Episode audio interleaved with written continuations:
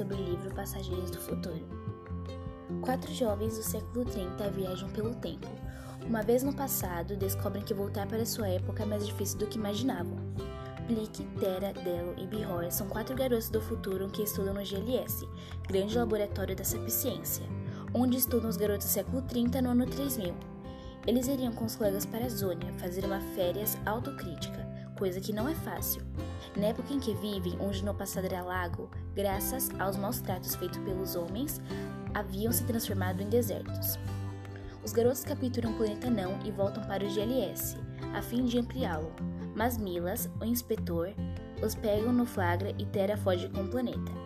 O inspetor manda-os para a direção, onde são ameaçados de expulsão pela Grande Bolha, um computador de última geração, pois os habitantes do planeta não haviam desaparecido.